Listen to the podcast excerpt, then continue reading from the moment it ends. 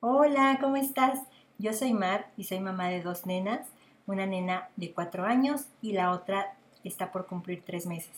Te doy la bienvenida a esta tercera temporada de Puras Madres, donde tendremos invitadas y temas de tu interés que seguro sumarán a tu maternidad o a tu paternidad, que es lo que buscamos aquí en este podcast. Quise lanzar en esta semana la tercera temporada, ya que quería hablar compartirles un tema muy importante que es la lactancia materna y recordándoles que estamos en, la Semana Mundial de la Lactancia Materna que se festeja del 1 al 7 de agosto, donde busca promover, donde busca empoderarnos y pues saber muchos temas acerca de la lactancia materna. Así es que los dejo con la entrevista y espero que sea de suerte.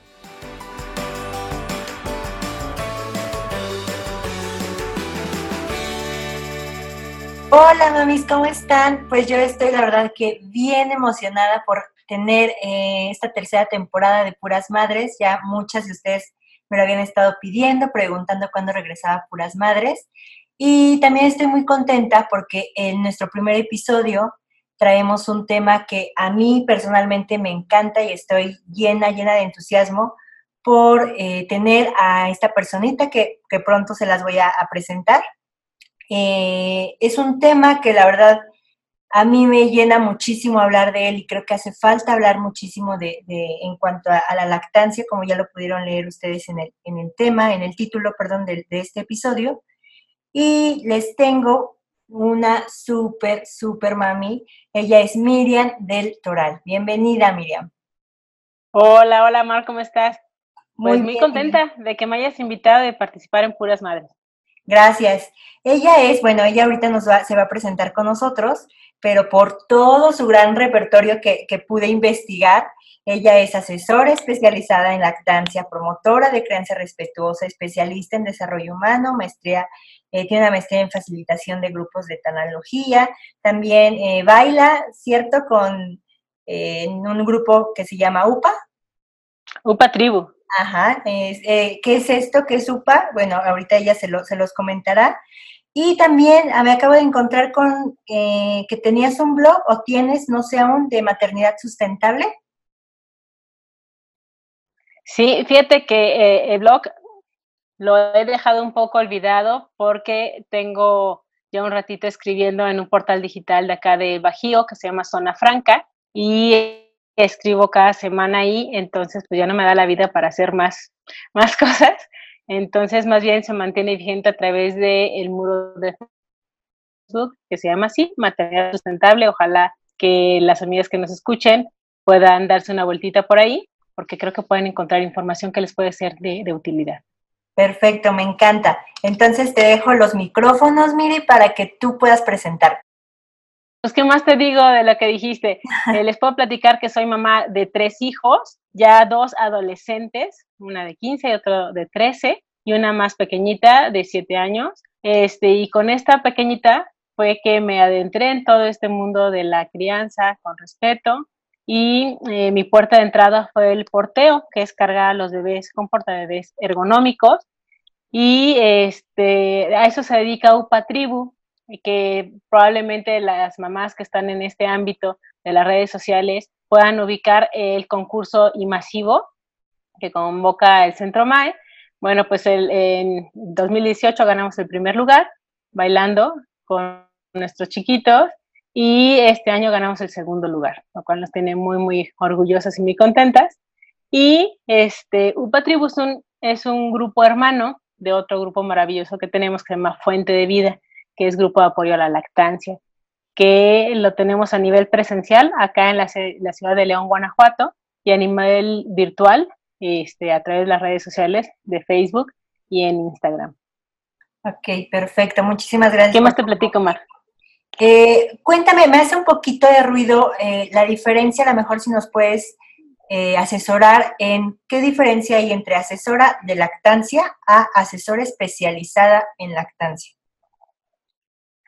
Ah, pues mira, este, una asesora, eh, somos unas personas que tomamos una formación que es por lo menos de 90 horas para poder acompañar a las mamás. Hay otras, otro tipo de formaciones, por ejemplo, como consejera o educadora de lactancia, que difunde información, pero no tiene aparentemente la capacidad de acompañar a una mamá con una dificultad de amamantamiento.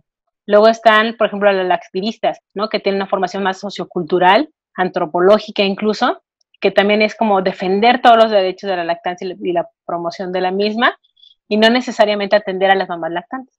Y eh, en mi caso soy asesora especializada porque además de la formación de lactancia, hice una especialización eh, en EduLacta, que fueron otras tantas horas más de formación, este, y esa sería como la diferencia. Y más, más arriba de nosotros están las eh, consultoras con certificación internacional que se les llama IBCLC.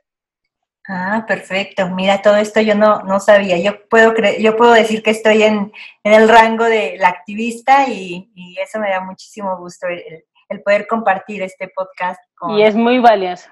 Sí, con alguien experto. Eh, mira, vamos a empezar eh, con el tema.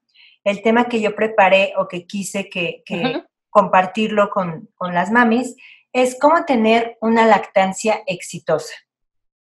Eh, ayer platicando me, comentabas esta parte de como que el ruidito de, exitosa no te, no te gustaba y, me, y yo te comenté, corrígeme en ese momento porque me encanta esta parte que, que, tú me compartías. No sé si lo quieras mencionar, Miri.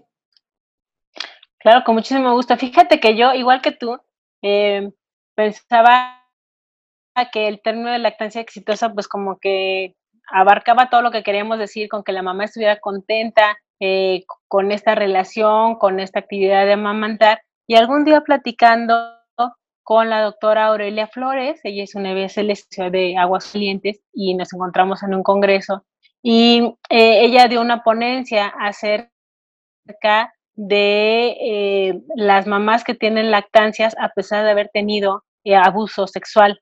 Como para ellas era muy complicado tener una, eh, un amamantamiento piel con piel, pues directo, porque les despertaba en ellas pues muchos demonios después de haber tenido un abuso. Y, este, y decía que a veces estas mamás eh, no sienten tener una lactancias exitosas porque se extraen la leche eh, y luego se la otorgan al bebé con vasito o con biberón y a veces como que les quedaba el resquemor de pensar que no estaba haciendo una lactancia exitosa porque no estaba haciendo en directo y sin embargo ya lo era. O por ejemplo, una mamá que sale a trabajar y por la manera en que ella se organiza en su vida no tiene oportunidad de hacer un banco de leche y entonces a su bebé le dan fórmula mientras el tiempo que está trabajando y después, en cuanto se encuentran, tienen una lactancia directa y los fines de semana, a veces no sienten estar haciendo o estar cumpliendo con lactancia exitosa porque hay una lactancia mixta o porque tienen una enfermedad la cual tiene una poca producción de leche, que son las más raras, ¿eh? en realidad, este, que por lo cual no, no, produzca suficiente leche y entonces tienen que otorgar, fórmula, de repente sienten que no estuvieran haciendo suficiente y no es así. Sigue siendo una lactancia exitosa en el momento en que tu intención es dar lo mejor de ti.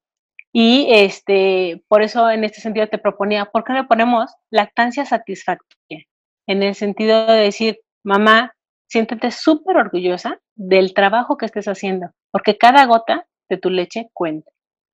Ay, Miri, de verdad que estas palabras me llegan a mí eh, personalmente, porque te comentaba ayer y se lo, quiero comentar aquí en, este eh, episodio, que yo tengo dos nenas, como muchas de ustedes saben, y con Reiki, con mi primera nena, pues no pude, no supe, eh, pues eso, es, es, es, es, eso, no puedo decir más, no supe cómo, cómo dar pecho, ¿no?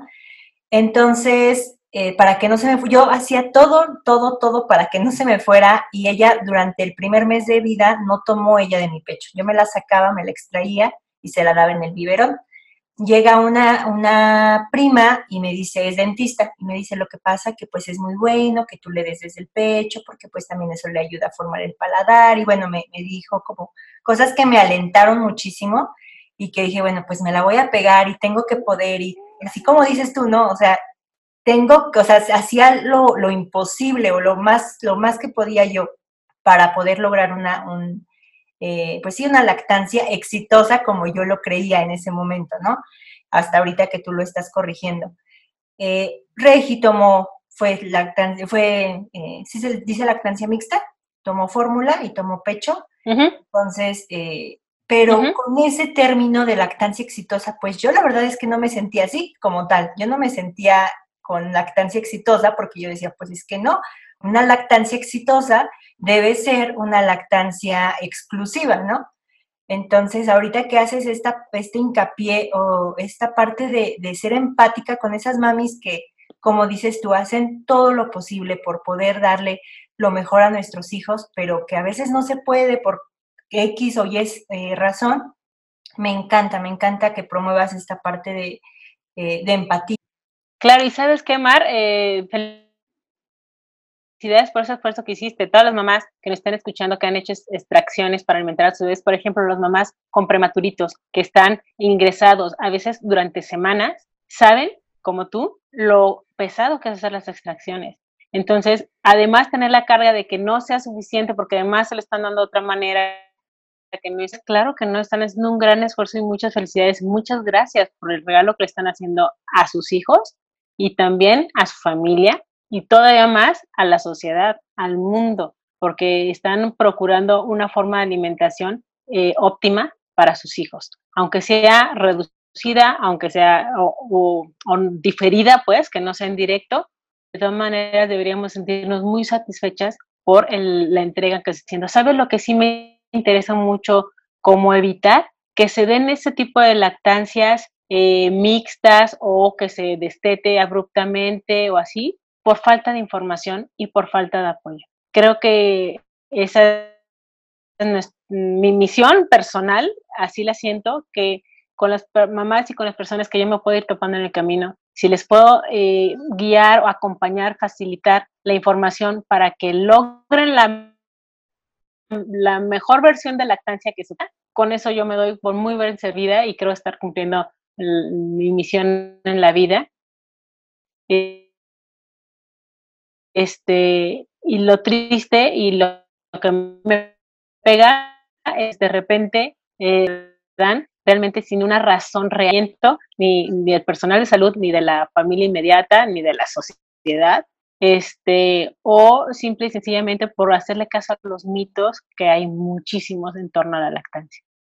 Eh, no sé, coincido totalmente contigo. El hecho de, con mi, con mi segunda hija, que es Sara, que ya tiene tres meses, eh, dije eso, o sea, lamentablemente yo con, con Regi, yo supe muchas cosas sobre la lactancia, me informé, yo creo que a destiempo, después de que ya ella ya no tomaba ni siquiera este, de mi pecho.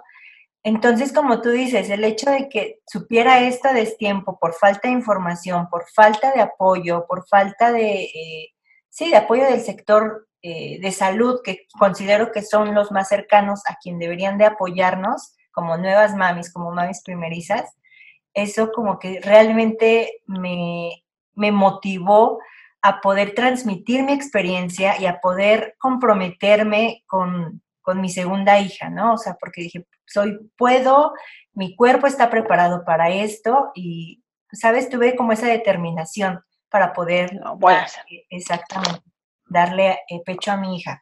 Fíjate que, que, la, que la frase que más, ay, perdóname, no, no, no, que la frase que más escucho, si tuviera conocido antes, eh, de las mamitas que en un momento con un primer hijo o en, una, en otras oportunidades no, no tuvieron una lactancia que ellas pensaban o que les hubiera gustado y que ahora saben que hay otras formas de hacerlo. Pero ¿sabes qué? Todo eso nos prepara, Mar, para hacer las historias diferentes. Eh, yo en muchos otros momentos les he platicado con, con, mis primeros hijos, sobre todo con la primera, tenía mucha falta de información, eh, fue todo como muy silvestre, digo que no, no me había preparado realmente para ser la mamá que, que como hubiera gustado ser. Y me fui dando cuenta de eso en el tiempo. Pero ¿sabes qué, Mar? Ahora me permite eso, eh, esa experiencia personal, me permite con mucho comprender y hacer empatía con las mamás como tú lo estás mencionando ahora de tu historia, de decir, hice lo mejor que pude, con lo que yo sabía en ese momento, con eso actué y lo hice con toda la buena voluntad. Ahora sé que pude haberlo hecho mejor, pero eh, no me puedo seguir culpando por algo así, sino de ahí para adelante, ¿no? Y parte del, de, digamos, del resarcir eh, el daño es platicar con las mamás para que no repitan esas historias. Y si ya las vivieron, decirte igual que a ti, no te preocupes, ahora para adelante. Imagínate a cuántas mamás estás acompañando a través de tus podcasts que van a hacer una historia de maternidad diferente. Claro, porque es eso. A mí me hubiera, siempre le he dicho en mi cuenta, en, mi proyecto de Monblog, a mí me hubiera encantado eh, seguir a una mamá que me contara todas estas experiencias, ¿no? Y, me gusta ser esa mamá que pueda ayudar eh, con, ¿sabes? Tengo, siento que esta, esta parte de, crear contenido de maternidad, yo de verdad siento un compromiso real, un compromiso en el que eh, pues estoy ayudando o me están escuchando nuevas mamis que no saben también que están perdidas y que a lo mejor pueden sentir un buen de culpabilidad, que, sabes, como mamá primeriza es todo un mundo, o sea, llega, cambia tu vida, pero radicalmente. Y el hecho de que encuentres a una mami que, que pueda ayudarte, que pueda sentirte cobijada, que no te juzguen, ¿sabes? Eso yo lo, yo lo considero como muy, muy valioso. Entonces, por eso es que invito también a mamis aquí a que me cuenten sus experiencias como ustedes para que también se puedan identificar, porque tal vez no todas las mamás nos identificamos con una blogger o con una eh, asesora o con una dula, ¿no? Siempre debe haber ese feeling en donde podamos como coincidir y como poder, pues empatizar con esa mami.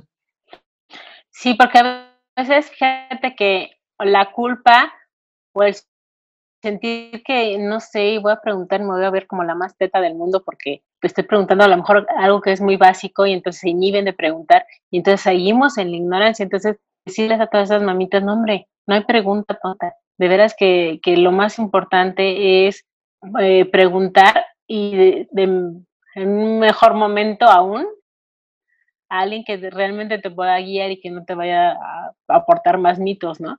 Entonces aquí con todo el gusto de, de acompañar a las mamás en la medida de lo posible y vamos para adelante.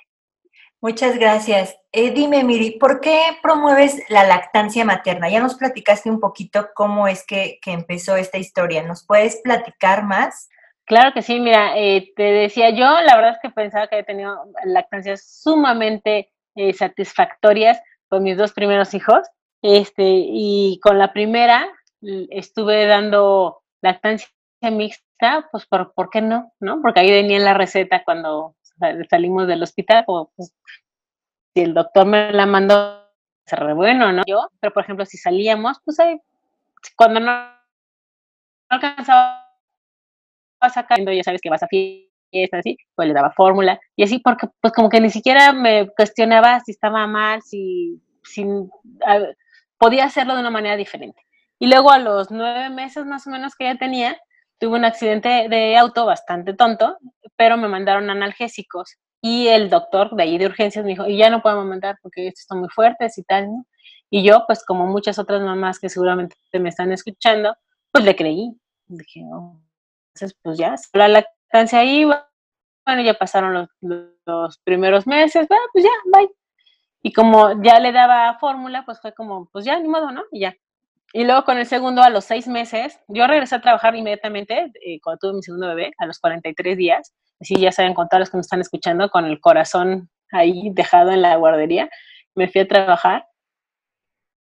Y, y en ese momento yo regresaba de trabajar, le daba, o sea, esas ocho horas así con los pechos a reventar, más de alguno le ha pasado, este, regresaba y le daba a mi chiquito, ¿no? Pero entraba a las 7 de la mañana y salía a las 3 de la tarde con dos niños que se llevan un año, ocho meses entre ellos.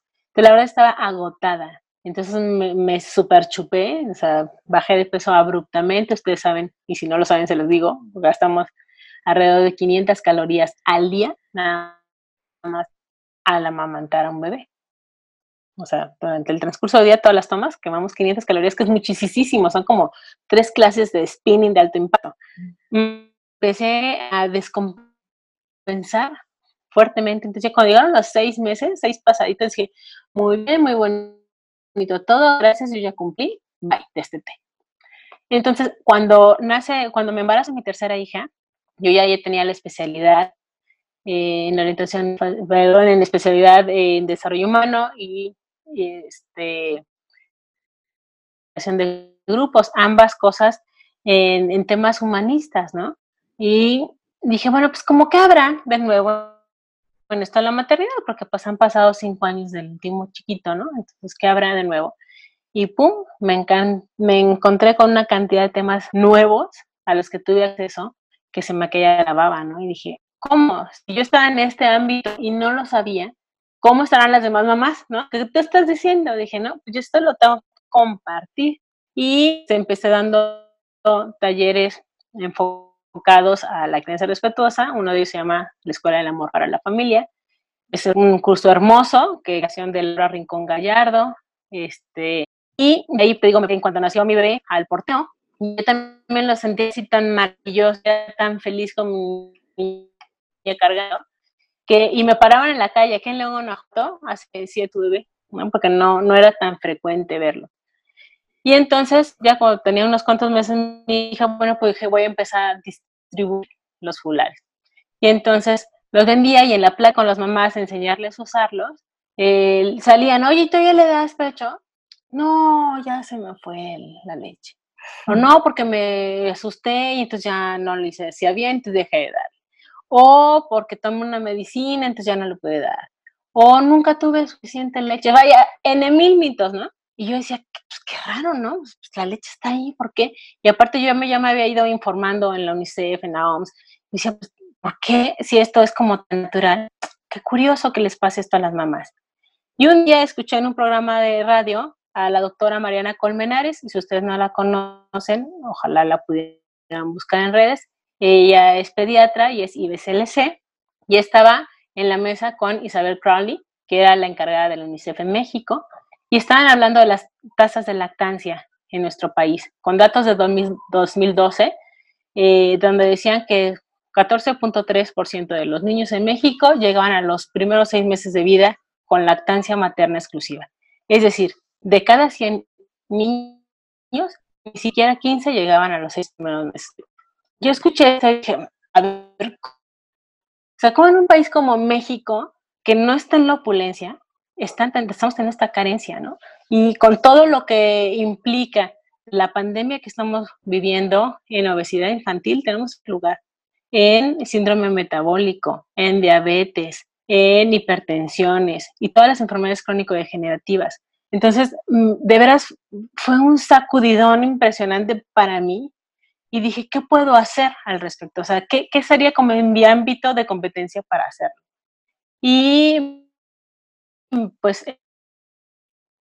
esa es, entonces, eh, me inscribí en aquel momento en México, solo había de manera presencial en la Ciudad de México, entonces pues yo vivía acá en León, entonces no me podía trasladar, y entonces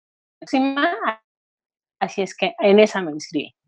Hice mi formación y bueno, se me abrió un mundo de situaciones en las cuales se requiere ese apoyo para que las mamás consigan una lactancia, establecer una lactancia.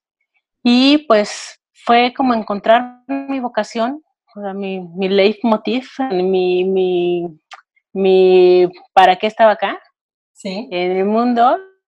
Y me empecé a dedicar a eso y más o menos por eso, cuando yo ya este, me había titulado, no, no titulado, ya había terminado mi curso y todo este rollo, por ahí salió en las redes una invitación a formar un grupo de apoyo de, la lactancia en León. Y fue para mí maravilloso y una sorpresa porque yo ya tenía un tiempo con mi blog, pero yo sentía como que estaba chiflando en la loma sola, ¿no? Encontré como otras mujeres, mujeres acá en León que estaban trabajando por lo, por lo mismo, por lo menos tenían esa misma intención. Y fue, fui muy feliz y me incorporé inmediatamente. Posteriormente, al año fue que le dimos nombre, se ahora Fuente de Vida, la que lo fundó inicialmente fue a Susana Tavares, pero empezamos a caminar juntas. Eh, hubo un bache por ahí, este, porque yo tuve una enfermedad fuerte, en donde me tuve que limitar a muchas actividades, y justamente para mí era un súper gozo más. No podía hacer nada, básicamente en aquel momento de, mi vida este, no podía ejercer de mamá, no podía ejercer de esposa, no podía ser profesionista, estaba en la cama. Entonces, lo, lo que sí podía hacer era conectarme a la red y contestarle a las mamás las preguntas que tenían en el grupo de apoyo. Y eso, para mí, era un, aliciente, es decir, ante todo lo que no puedo hacer, esto sí lo puedo hacer. Y, fue, y eso los he dicho de esa manera, o sea, para mí también el grupo en sí mismo fue fuente de vida. Y entonces yo soy muy feliz cada vez que tengo la oportunidad de contestarle a una, alguna mamá este, alguna duda que tenga y, trato de contestársela como si fuera la primera vez en la vida que me lo preguntan, aunque ya me lo hayan preguntado 150 mil veces, porque para esa mamá es la primera ese cariño. Te, te, comentaba como la importancia de este grupo de apoyo, de contar con alguien para poderte eh, como cobijar en esta, en esta parte de la lactancia. Te cuento que yo con esta segunda chiquita, eh, hubo dos asesoras de lactancia que, me echaban porras, que me decían que le agarre, eh, no sé, me daban como tips porque Sarita no podía agarrarse bien y me los pezones y bueno, todo un, un rollo un poco doloroso, pero gracias a ellas pude, gracias a ellas salí y yo creo que sin su ayuda yo me hubiera dado por vencida. Yo de verdad, yo decía ya, o sea, ya un día más y yo ya no aguanto, pero ellas eran las que, no, mira este video es para el buen agarre, mira que no sé qué, ¿no? Entonces, como esa parte de motivación me ha ayudado y yo les estoy muy agradecida, muy, de verdad, muy agradecida. Entonces, por eso también hago este podcast y este episodio, para también incentivar y darle esa palmadita a las mamis en la espalda de vamos, tú puedes, puedes hacerlo y, y asesórate y, y acude con personas que sepan. El 2 de agosto es el Día Mundial de la Asesora de Lactancia, y es que les puedes hacer eh, llegar un lindo detalle, por lo menos un saludo a esas personas que te acompañaron. Gracias, no sabía eso, ¿eh? El 2 de agosto. Muy bien. Ahora, Miri, para que tengamos una lactancia, digamos, satisfactoria, ¿qué tips o consejos nos puedes dar tú para que logremos esa lactancia? Pues yo, eh, si me permiten sugerirles a las mamitas que nos escuchen, yo veo muy importante empezarte a informar acerca de lactancia, eh, incluso desde antes de que te embaraces. Pero si ya estás embarazada, es un. Yo, tú tienes que empezar a informarte, porque fíjate que luego nos clavamos muchísimo en los, en los cursos psicoprofilácticos y en el nombre del bebé y en la cunita y todo este rollo, y de repente llega el chamaco y no sabemos ni por dónde, ¿no? Entonces, eh, sería muy importante empezar a acudir, ya cuando estás embarazada, a lo mejor ya en tu segundo trimestre, empezar a acercarte a los círculos de lactancia o a los grupos de apoyo que haya en tu comunidad o por lo menos en línea, para que te vayas informando, ¿no? Y se te vaya haciendo como más natural el hecho de que vas a amamantar y que tienes la capacidad para hacerlo porque es una mamífera. Y este, solamente una muy poca cantidad de mujeres en el mundo, calculo que alrededor del 3% son las que no pueden amamantar por alguna causa física. Todas las demás estamos capacitadas. Entonces, vete acercando a un grupo de lactancia. Eh, se, un estudio que se corrió en Italia mencionaba que en las últimas cinco semanas antes del parto es aún mejor porque retienes más la información y está más, como que está más presente para cuando nace el bebé. Pero, pues, ¿cuántas de nosotras eh, han tenido bebés prematuros, no? Entonces dicen, ah, pues voy en la semana 35. No, hombre, todavía tengo tiempo, ¿no? Y chance que se viene el bebé y ya no supieron nada. Entonces, por eso les digo, vayan informándose un poco antes. Número dos, eh, si ya estás informado un poco acerca de la lactancia, sabrás que es muy importante eh, la forma de nacer. Si en la medida de lo posible podemos favorecer un parto natural, oye, pues qué maravilla, ¿no? Que mejor que mejor. Pero eh, que sepas que aún si se te practica una lactancia, perdón, una lactancia, una cesárea, también puedes establecer una lactancia exitosa. Entonces, aquí la invitación sería que busques un personal médico que eh, apoye el, contacto piel con piel inmediato después de nacer y también eh, la lactancia. No lo hacen en todos lados, no los equipos médicos están interesados. Entonces sería muy bueno que tú busques uno que sí. Este, y también el hospital donde nazca esa personita, es importante que preguntes si tienen protocolos para que eh, se permita este contacto piel con piel, ¿Qué quiere decir esto? Que en cuanto nace el bebé, dejan eh, un poco, unos minutos escasos, tres, cinco, cinco minutitos, a veces se da antes porque se desprende el cordón umbilical, pero si no, que lo dejen sin pinzar antes de cortarlo, para que le pasen nutrientes a través de ese cordoncito a tu bebé que le va a dar reservas de hierro para que tenga menos riesgo de anemia durante sus primeros meses de vida. Y luego lo pasan y lo ponen encima de mamita. Y ahí el bebé, después de haber estado todo oscurito, acuoso, con los sonidos mitigados a través del cuerpo de mamá, ahora de repente tiene la luz, frío, ruido, Luego hay lugares que son muy respetuosos, ya sabes, tienen la cumbia, reggaetón o lo que más le guste al personal de salud, este, en vez de tener calma y paz y, armonía, ¿no? Claro. Entonces, cuando ponen al bebé encima de mamá, se empieza a tranquilizar. Se llama que, que entra en una alerta calma, en donde lo que reconoce es el olor, la voz de mamá, el sonido de su corazón, y entonces empieza a relajar. Si se le deja el tiempo suficiente, incluso bebés que empiezan a reptar y llegan al pecho de mamá y empiezan a hacer una, un, un agarre espontáneo, le llamamos, que es el mejor, ¿no? Es el que tienen todos los mamíferos por instinto. Si tú pones hasta desde la jirafa que ya hace un catorrazo en el suelo hasta el gatito, en cuanto ya se espabilan tantito, van a buscar el cuerpo de mamá y van a empezar a mamar, ¿no? Y eso haríamos nosotros también, pero nos han domesticado también que creemos que está padrísimo que lo separen y se lo lleven y que que lo bañen y lo regresen con gel en la cabeza, ¿no?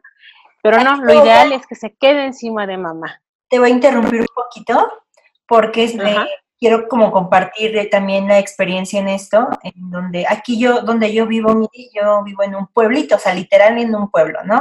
Donde no hay tanto hospital, donde solamente hay pocas opciones y demás.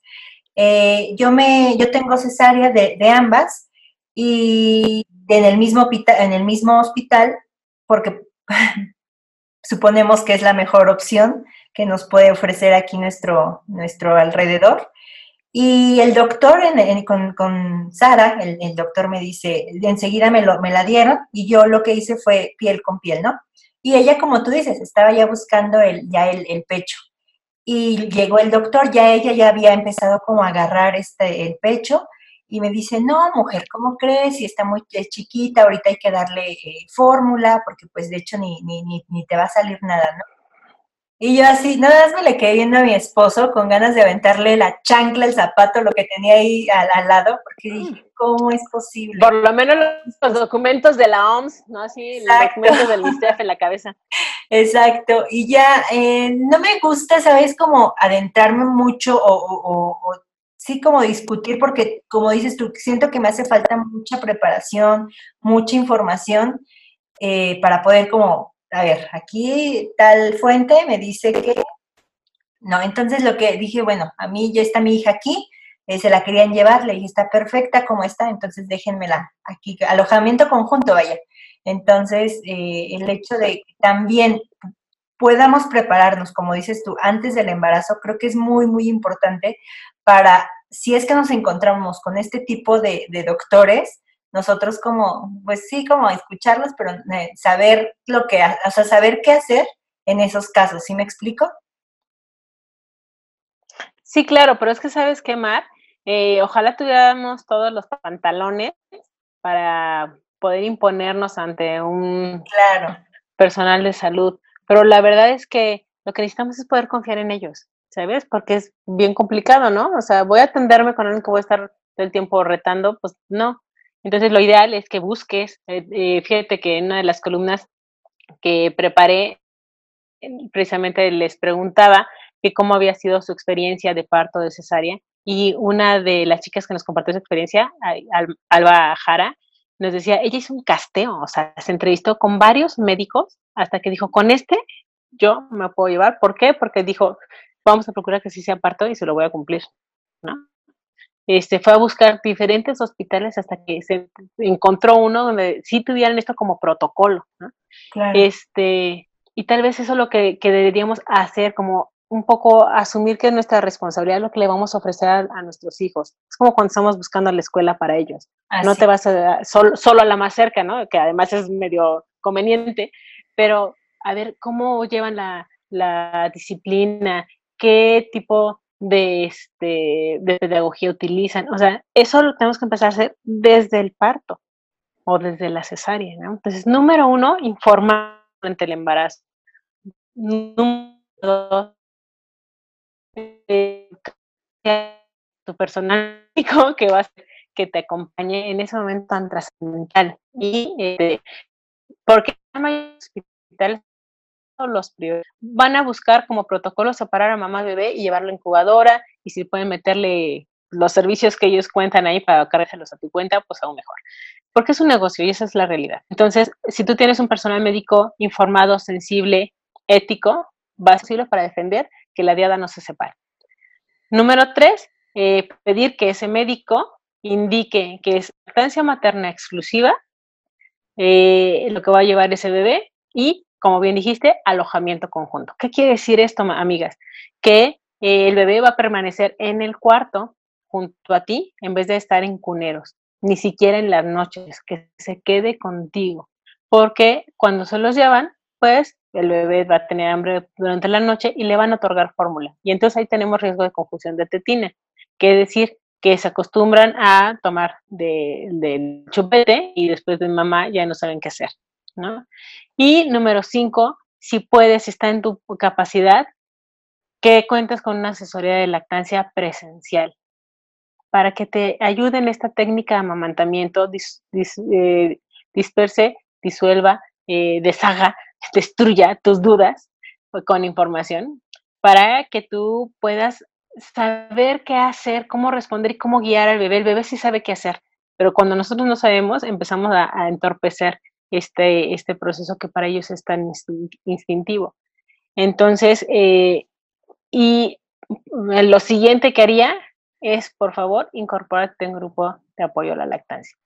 Y hacer estas redes de apoyo entre mujeres son sumamente importantes para que no sientas que eres la única que se siente inadecuada, incapaz, sino que todas tenemos estos miedos y en realidad tienen que ver muchísimo más con lo que la sociedad nos ha convencido de, que no podemos porque se ha negado un poco nuestro instinto, en realidad que lo que, esto sea, ¿no? Tenemos la capacidad de amamantar a nuestros hijos, de cuidarlos, de protegerlos, y si sientes que te falta información, pues búscala, amiga, o sea, por ahí decía una de nuestras chicas del grupo, ¿no?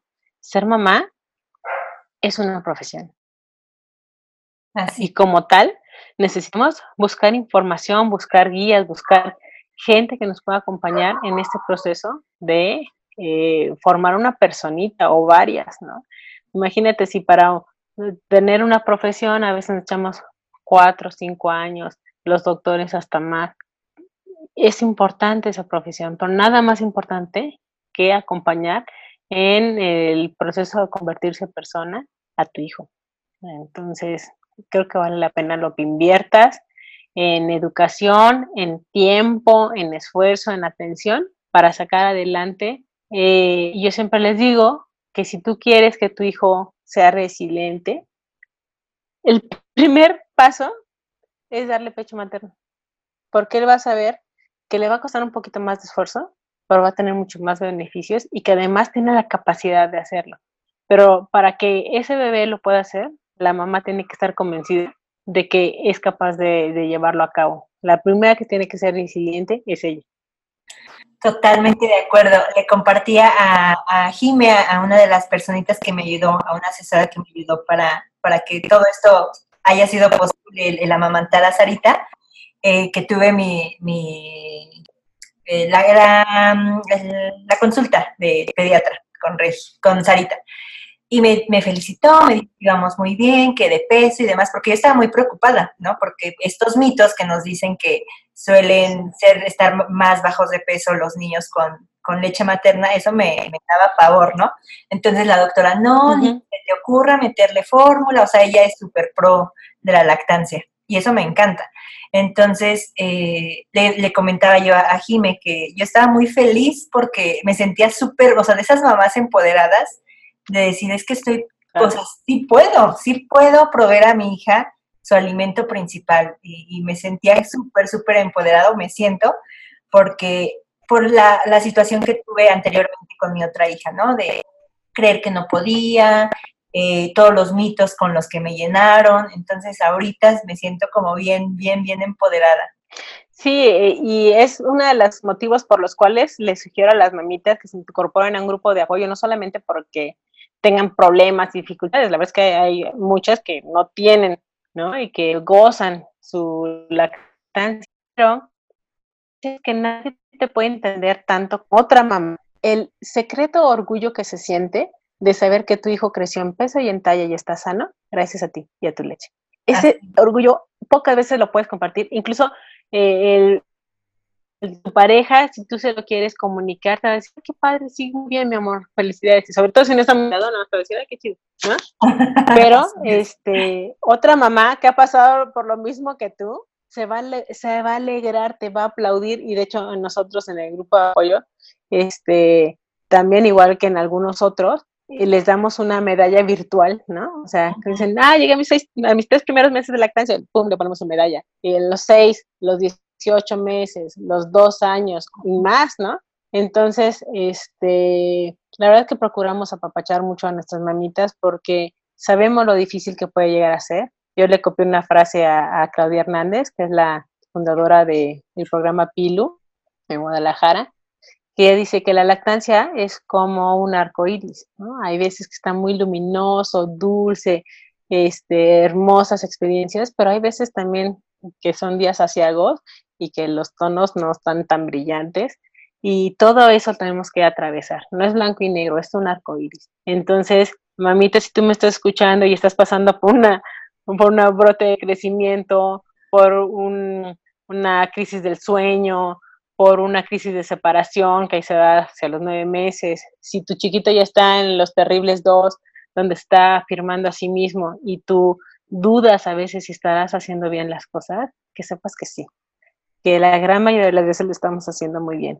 Y si tienes duda, que busques acompañamiento y busques eh, las palabras de alguien que ha pasado por lo mismo que tú y que comprende tu esfuerzo. Así es, qué bonito, qué bonitas palabras.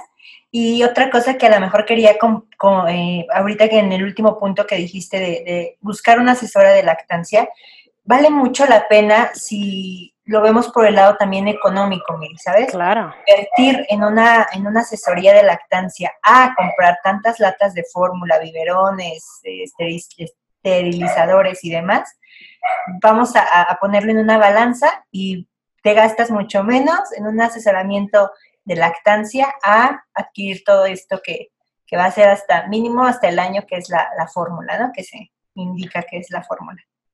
Definitivamente, definitivamente. Y además, ¿sabes qué? Y amigas que lo sepan, hay muchísima información disponible gratuita. Por ejemplo, nosotros lo que hacemos en el grupo de Fuente de Vida todo lo que son nuestro acompañamiento en redes sociales, las, eh, los círculos de lactancia presenciales, las actividades que hacemos, por ejemplo, durante la Semana Mundial de la Lactancia Materna, que es del 1 al 7 de agosto de cada año, son sin costo, son gratuitas. Nada más es que salgas de tu casa y te traslades o entres al grupo y preguntes o leas la información que ya está ahí disponible. Eh, ¿A qué me refiero? Porque hablo de un grupo de, de apoyo a la lactancia eh, establecido porque necesitamos que la información sea fidedigna. Si te unes a un grupo de mamás y papás así mm, genérico, pues van a hablar de todo, ¿no? Desde la andadera hasta el porteo, hasta si se comió los frijoles, si no, si le pegó, si no le pegó. Y entonces se dispersa la información. En nuestro grupo es exclusivamente de lactancia. Si quieres saber de otro tema, con mucho cariño te decimos que ahí no es. Tampoco es un grupo de ventas, etcétera, ¿no? O sea, estamos abocados a la lactancia. Eh, y es gratuito el servicio.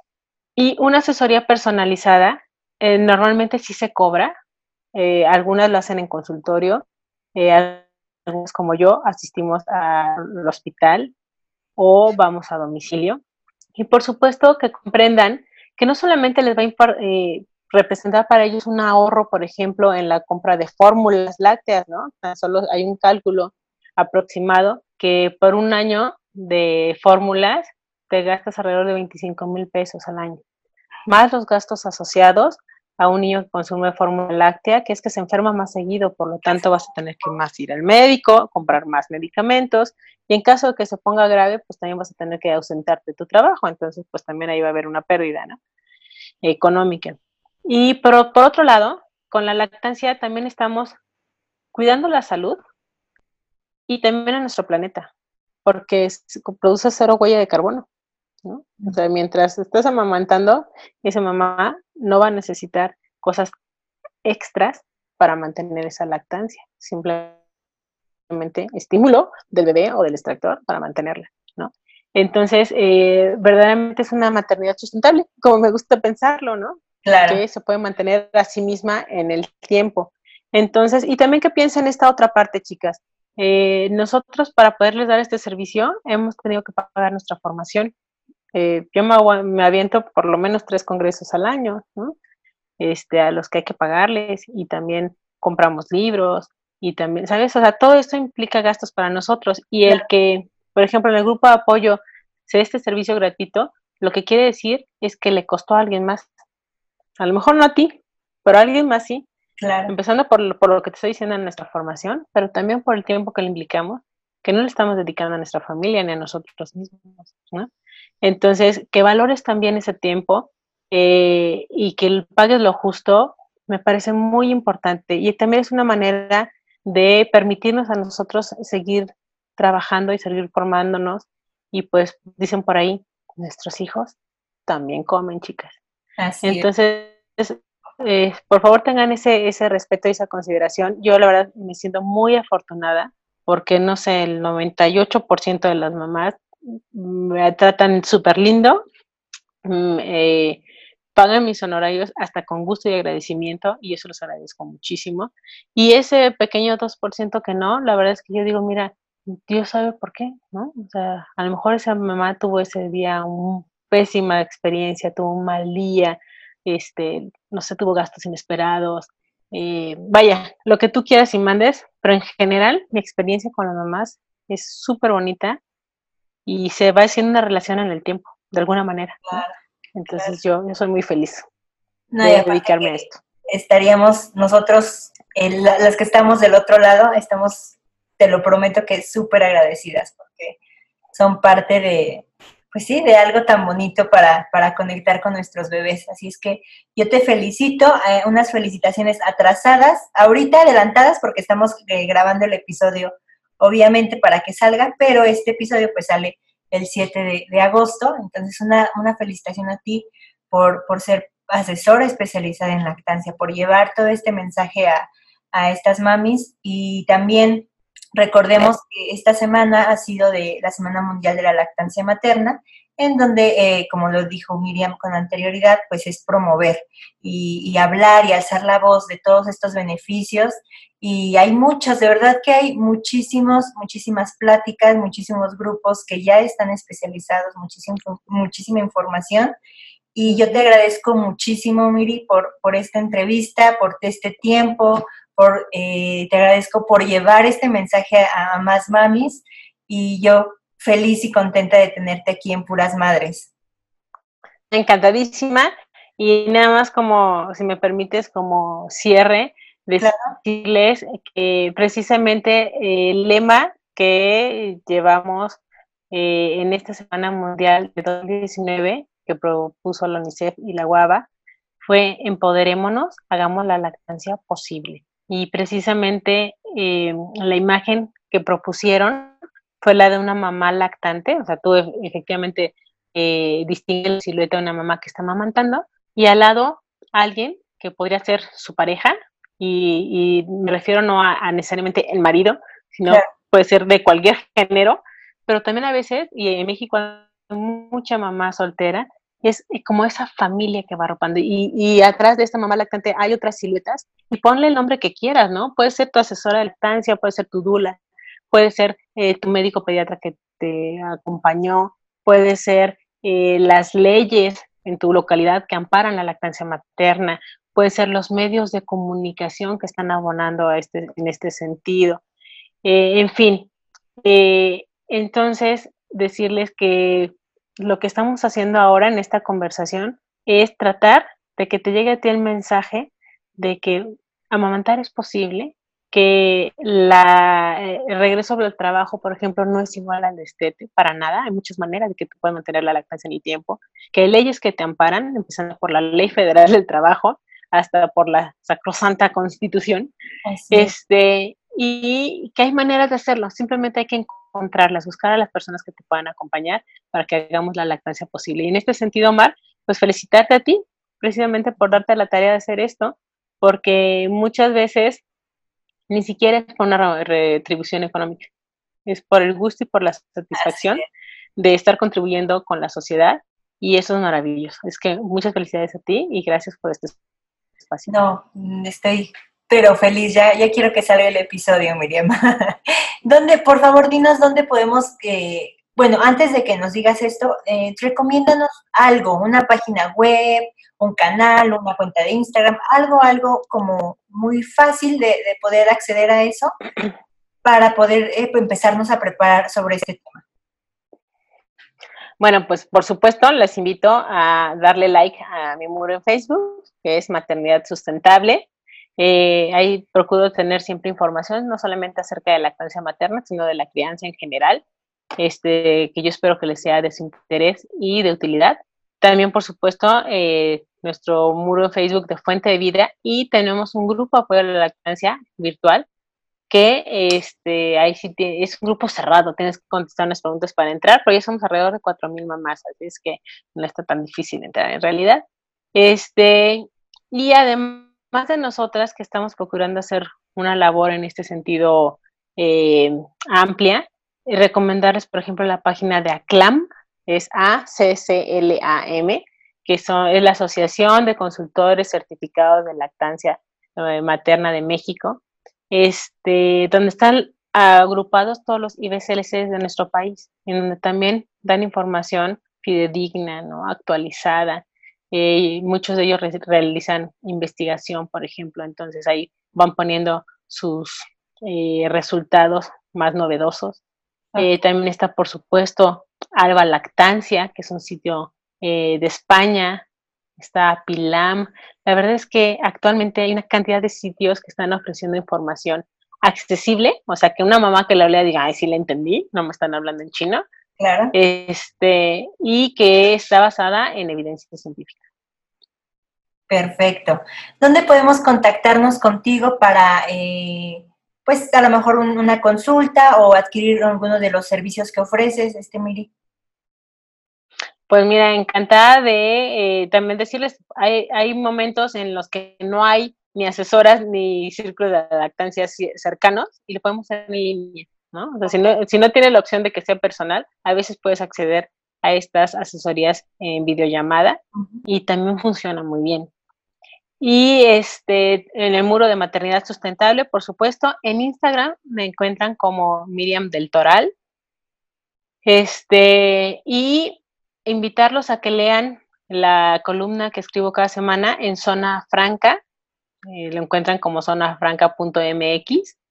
Eh, cada semana me abren el espacio para que hablemos de temas de lactancia. Entonces, yo les estoy sumamente agradecida porque no es fácil, ¿no? Que te permitan escribir con todo ese precio. Ya vamos a cumplir más de dos años, como dos años y medio escribiendo. Entonces, ahí hay ya una cantidad de información a la que pueden acceder y que me daría mucho gusto que nos visitaran. De todos modos, ya saben que todos los links que ella mencionó para eh, poderse contactar con ella, se los voy a dejar en, el, en la página web, monblogoficial.com, y ahí van a estar todos los links para que nada le den el clic y los lleven. Ay, qué bueno. A su fanpage o a la columna donde ella escribe. Eh, te agradezco mucho, Miri. Me voy porque Sarita ya está llorando, ya está ya con el papá pero de verdad te agradezco mucho tu tiempo, este espacio, por, por estar en este espacio y por todo el trabajo que haces con las demás mamis. No, encantada. Y si es necesario dividirlo en dos partes porque estuvo larga la charla, encantada. muchas gracias a todas las mamitas que tuvieron la paciencia de escucharnos y su interés. Y por si no te lo han dicho hoy, mamá, lo estás haciendo muy bien. Muchas felicidades. Lo estamos haciendo bien. Hasta la próxima. Gracias. Bye. ¿Qué te pareció este episodio? ¿Te gustó? Si es así, por favor comparte tu episodio favorito en cualquiera de tus redes sociales y no olvides etiquetarme. Te recuerdo que estoy como Monblog, el blog es con la V. También te recuerdo que creo contenido en YouTube, en Instagram y en Facebook, que me puedes encontrar también como Monblog. De todos modos, te dejo todos los links que mencionamos en este episodio y todas las redes sociales donde puedes conectarnos a los invitados de Puras Madres y a mí en mi página oficial que es monblogoficial.com. Allá te espero. Hasta la próxima.